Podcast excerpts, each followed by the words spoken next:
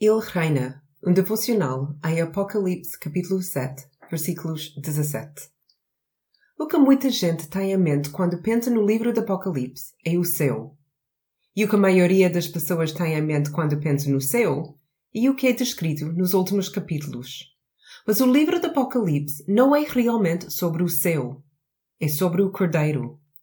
O Cordeiro está sempre no centro do livro do Apocalipse, porque, como João fica a saber, Jesus tem estado no centro da criação desde o início. Todos os olhos estão sempre no Cordeiro. Foi o Cordeiro que foi morto. Foi o Cordeiro que derrotou a morte. E o Cordeiro que está no centro da sala do trono. E, na verdade, é ele que está no trono. Ao seu redor estão os grandes seres vivos do céu. O foco deles nunca sai do Cordeiro. Os cânticos que entoam são cativantes e são inteiramente inspirados pelo Cordeiro, direcionados para ele. Enquanto o Cordeiro é digno de todo o louvor e adoração, digno de todo o nosso tempo e foco, sabes o que ele está a fazer? O Cordeiro está a guiar-nos, o seu povo. A sua preocupação somos nós. Ele conhece-nos intimamente.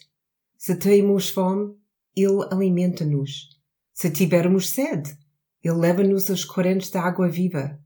Se estamos a lutar com sofrimento e dor, com o calor, João diz-nos que o Cordeiro é a nossa sombra. Se nos sentimos perdidos e como se estivéssemos a vaguear no deserto, então o Cordeiro vai encontrar-nos e trazer-nos de volta para onde estamos seguros. E as nossas lágrimas, as que parecem vir do nada, Acho que não conseguimos parar as lágrimas que atraem as profundezas da nossa dor. Também essas o Cordeiro, com Deus, espera limpá-las. Tristeza, sofrimento e dor fazem todas parte do mundo em que vivemos. Mas não percas a esperança. Levanta a cabeça, levanta os olhos e ali, bem no centro da tua realidade, está o Cordeiro e ele tem os braços abertos para te receber e confortar. É por isso que o coro do Apocalipse capítulo 7 canta sem parar. Não há fim para sua alegria.